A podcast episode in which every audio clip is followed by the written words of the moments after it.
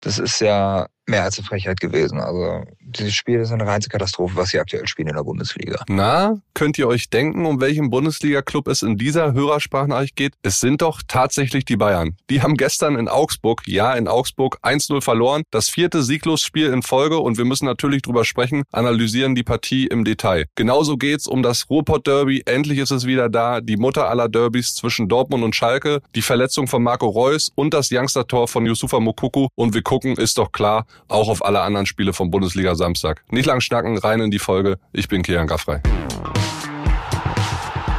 Stammplatz. Dein täglicher Fußballstart in den Tag.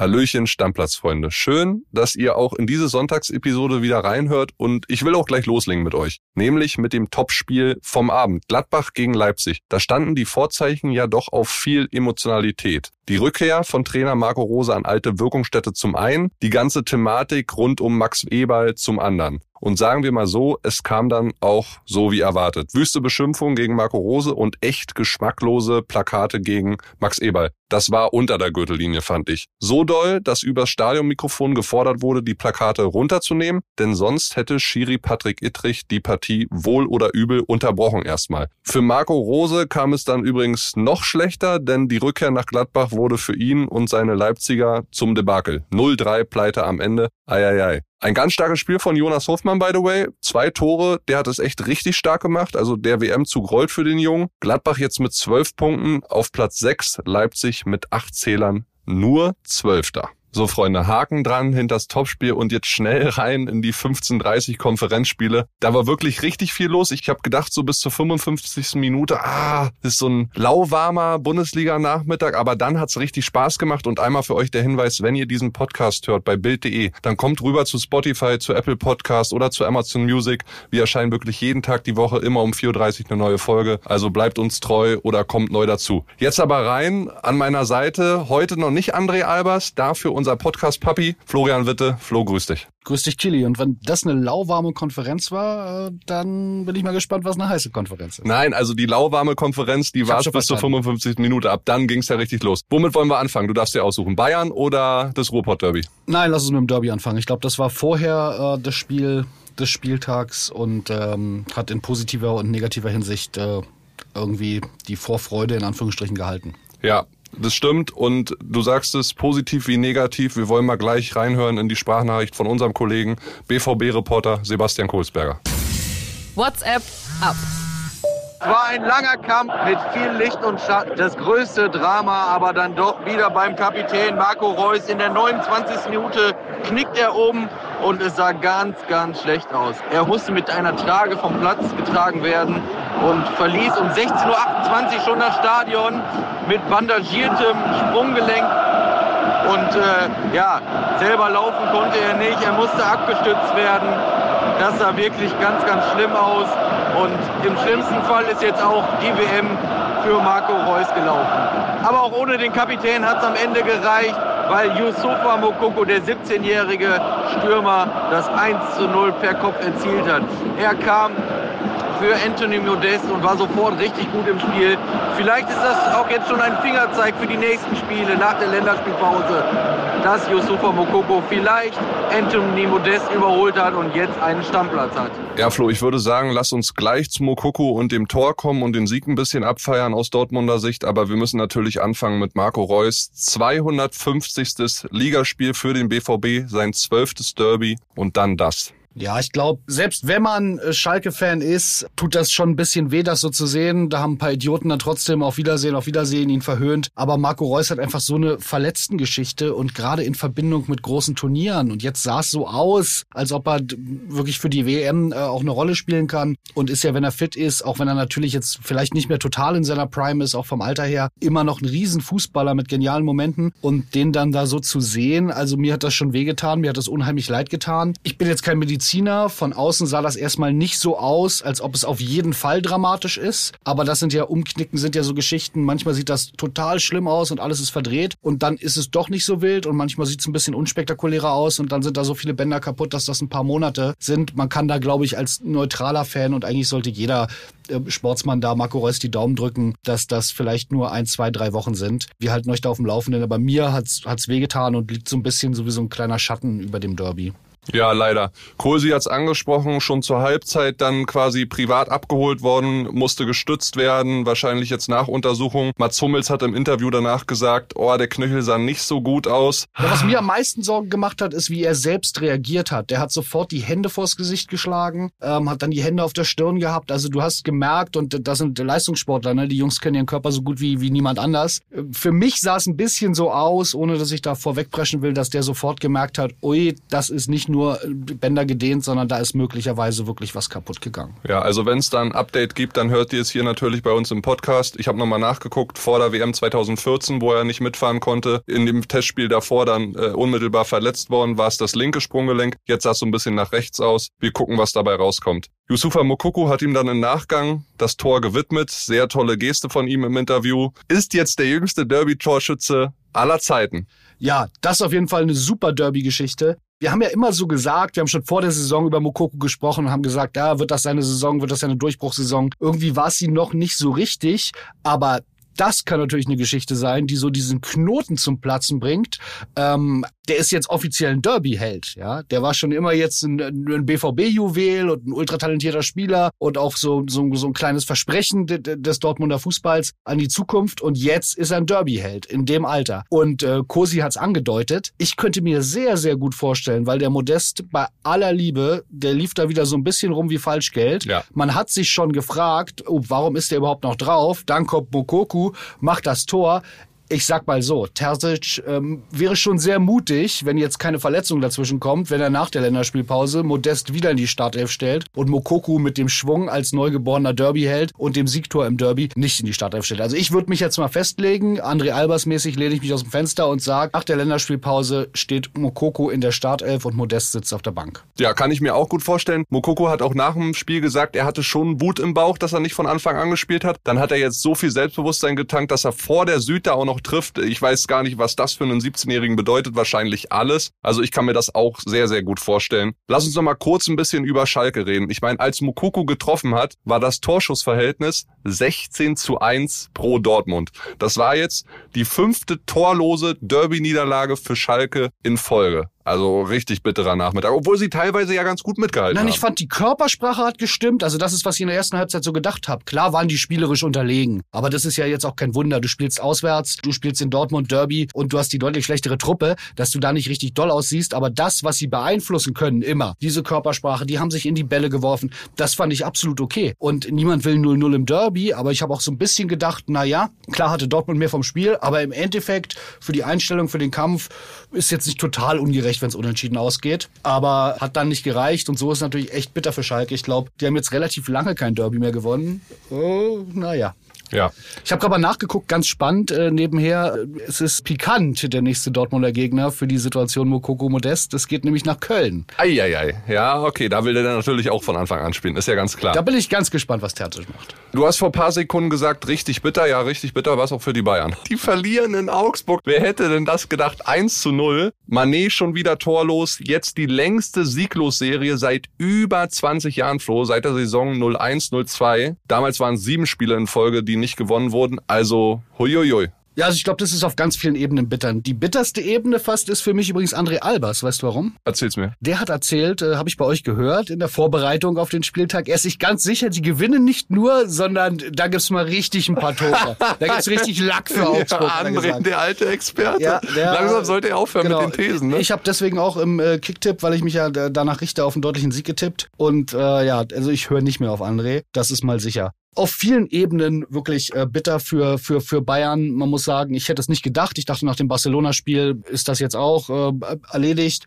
Und das bisschen Rumpelige, das bisschen Schwierige ist weg. Und das ist jetzt überhaupt nicht so. Man muss sich das mal vorstellen. Unter Trapp gab es das letzte Mal so eine Sieglosserie in der Bundesliga. Und das kann Bayern nicht gefallen. Und Manet, du hast es gerade angesprochen, für mich, wir lieben den als Typen. Wir waren alle total begeistert, dass er in der Bundesliga gekommen ist. Äh, wir sind auch immer noch froh, dass sich so einer dafür entschieden hat. Aber inzwischen ist das für mich schon ein bisschen rätselhaft. Also der hat nicht gut gespielt. Der hat, glaube ich, jetzt sein fünftes Spiel ohne Tor. Also, uh, ich weiß nicht, äh, ob da vielleicht irgendwas doch noch nicht passt. Muss er taktisch vielleicht doch anders eingesetzt werden? Schwierige Situation für Bayern. Ja, sehr schwierig, weil du verlierst bei Augsburg, die bis dato kein einziges Heimspiel gewonnen haben. Also die auswärts sehr gut performt haben, aber zu Hause halt noch gar nicht und dann gewinnst du zu Hause gegen Bayern. Und ich sag dir, wir haben ein paar Bayern-Fans, die direkt nach Abpfiff eine Sprachnachricht geschickt haben und ich will mal in die erste Nachricht von Robin mit dir reinhören, weil der war schon sehr angesäuert. Das ist ja mehr als eine Frechheit gewesen. Also dieses Spiel ist eine reinste Katastrophe, was sie aktuell spielen in der Bundesliga.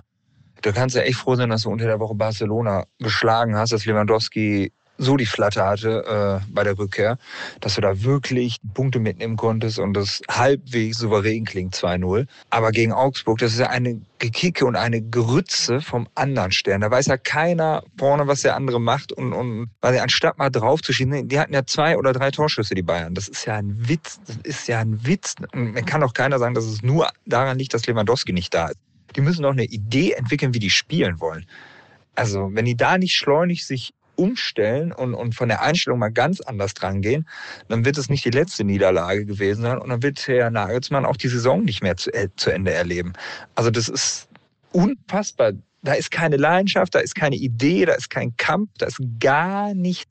Aber Hauptsache äh, Einsatzzeit fordern und 18 Millionen im Jahr verdienen das ist die richtige Einstellung. Da sind sie alle ganz stark, da sind sie alle ganz schnell bei. Aber wenn es dann mal geht darum, äh, um die guten alten Tugenden, Arsch aufreißen, kämpfen, laufen, ne, das haben wir dann alles vergessen. Ja, und dafür geht man dann ins Stadion und guckt sich so eine Scheiße an und das dann auch noch beim Wiesenwochenende beim Start. Ja, da werden die ja wahrscheinlich auch einen schönen Empfang haben. Ja, wird kein so ein geiler Wiesenbesuch an diesem Sonntag für die Bayern, ne Flo? Da ist schon eine ganze Menge Frust dabei.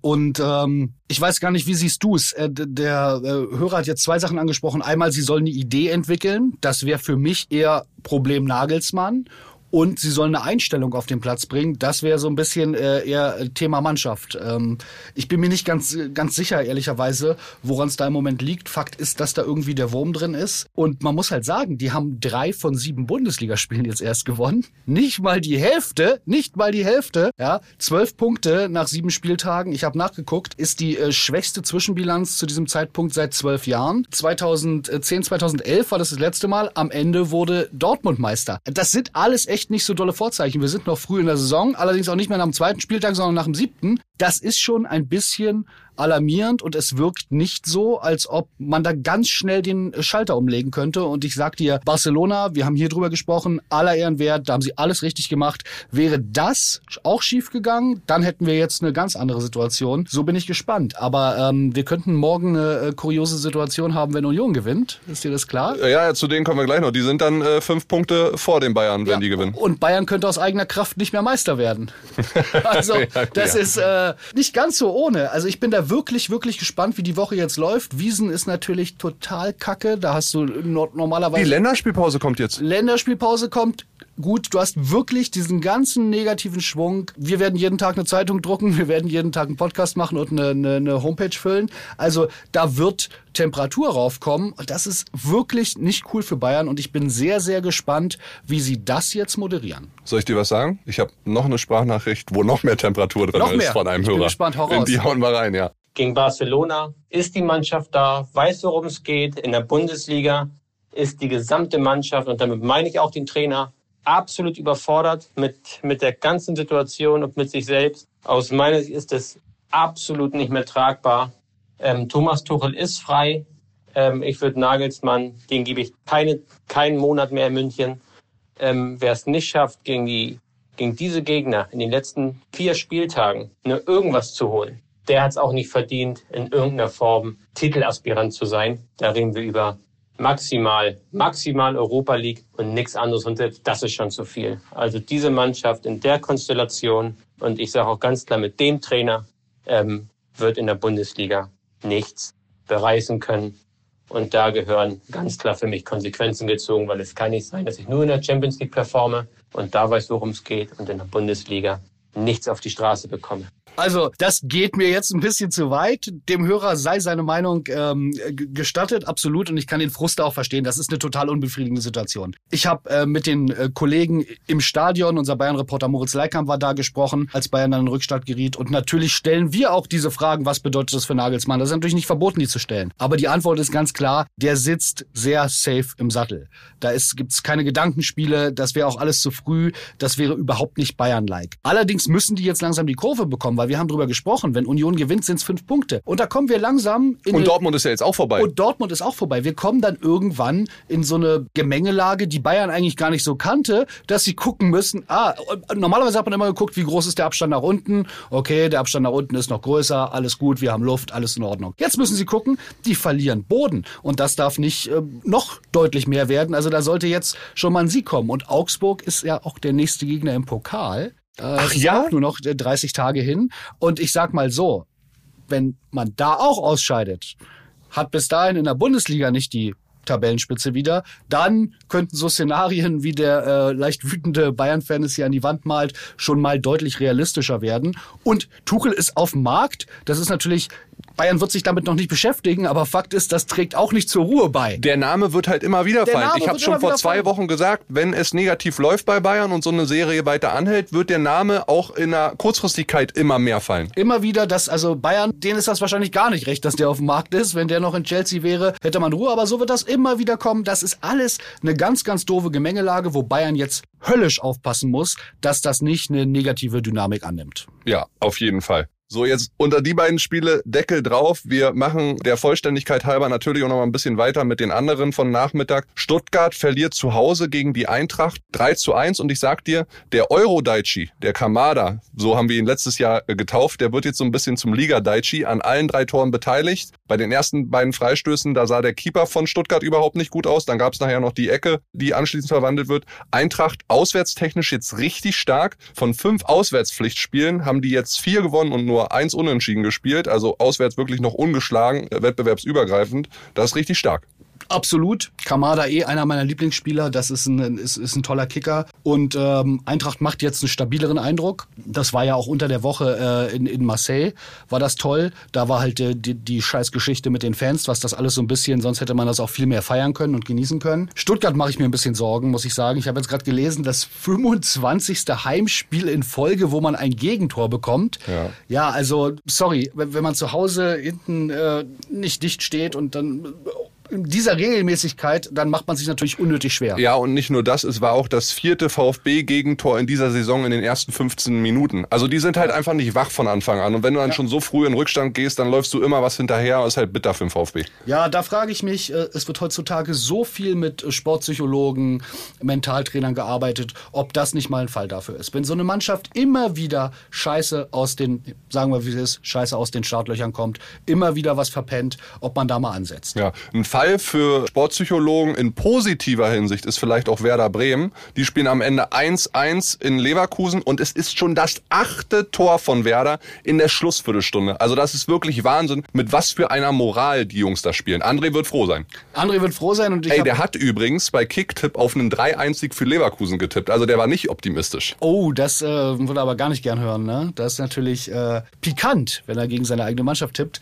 Aber Spaß beiseite. Ich habe zum Kollegen, der neben mir äh, saß, ähm, gesagt, äh, bei Werder brauchen wir uns noch gar keine Überschrift festlegen und äh, müssen wir noch gar nichts machen, weil da fällt eh noch ein Tor. Da kann man ja inzwischen mit planen. Also das ist das Spiel, was wir hier in der Redaktion als letztes bearbeiten und sagen, welche Überschrift wir machen, weil da passiert eh meistens noch was. Und das zeigt wiederum eine tolle Moral von der Truppe. Ja? Und vielleicht haben sie spielerisch nicht so ganz die Mittel und äh, sind nicht ganz so hochqualitativ besetzt, aber im Gegensatz äh, zu Stuttgart scheinen die, Stuttgart verpennt immer alles und Werder bleibt bis hinten raus, wollen die, wollen die, wollen die. Und ich lege mich fest, sowas reicht wahrscheinlich nicht für Europa, sowas reicht aber mindestens dafür, dass man ähm, in der Bundesliga bleibt. Sag mal was zu Leverkusen. Ich meine, also Moral haben sie gezeigt. Sie sind mehr gelaufen als zuletzt in der Liga. Sie sind wunderschön in Führung gegangen durch Demirbay, der das Ding ja da wirklich in den Knick reingehauen hat. Nützt dir aber am Ende nichts. Aber die stecken da unten drin, ne? Sieben Spiele, ein Sieg. Und da ist es so, dass es gerade, was ich sage, was Bayern droht, dass der Abstand immer so ein bisschen größer wird. Der ist ja riesig inzwischen. Und für Leverkusen geht's ja nicht darum zu sagen,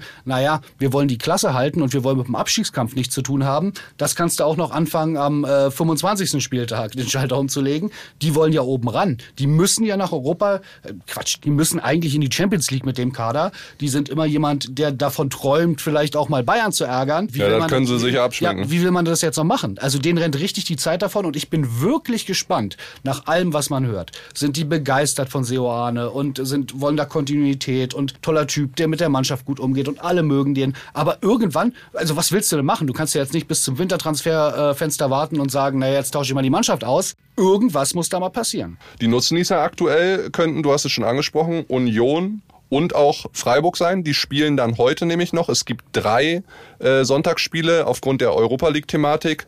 Ähm, wir würden mal anfangen mit der Partie Union gegen Wolfsburg. Ja, also ich hätte nie gedacht, dass ich das mal so sagen äh, kann, aber da ist ja Union so glasklarer Favorit. André Albers, äh, ich sag's ja, ich sag's jetzt doch, es wird dir nicht gefallen. Das ist ein 100-Euro-Spiel für mich. Das ist ein 100-Euro-Spiel. Das würde jetzt eigentlich, aber ich sag's ja. Wenn es andere sagen würde, würde es bedeuten, äh, Wolfsburg gewinnt. Nein, äh, es ist, äh, die sind glasklarer Favorit. Ich finde die auch mental stark und darum glaube ich auch nicht, dass die jetzt die Flatter bekommen und sagen, oh Gott, wenn wir gewinnen, sind wir fünf Punkte vor Bayern. Ich glaube, die gewinnen das ganz souverän. Was meinst du, was da los sein wird auch? Ja, ich bin da heute. Du bist da? Klar, siehst du. Also dann, äh, ja. Geht's nach vorne. Das ist das erste um 15.30 Uhr, alle Sonntagsspiele bei The Zone. Dann geht's weiter mit Bochum gegen Kölle. Bochum äh, reißt nicht mehr Trainer, jetzt Heiko Butscher. Man weiß immer noch nicht so richtig, interimsmäßig oder nicht. Kölle kam letzte Woche aus der Euroleague dann mit einer Niederlage in der Bundesliga raus, nämlich gegen meine Unioner. Da bin ich auch sehr drauf gespannt. Und dann haben wir zum Schluss noch fußballerisch, glaube ich, eine geile Partie um 19.30 Uhr. Hoffenheim gegen Freiburg. Gut, Flo. Dann machen wir einen Deckel drauf und gucken natürlich, wie gesagt, was mit Reus passiert. Ihr hört's hier in diesem Podcast. Und dann Was bei Bayern passiert. Genau, was bei Bayern passiert. Und dann gibt's morgen André Albers und mich wieder im Doppelpack. Ich freue mich. Macht's gut. Ciao, ciao, Leute. Deckel drauf. Stammplatz. Dein täglicher Fußballstart in den Tag.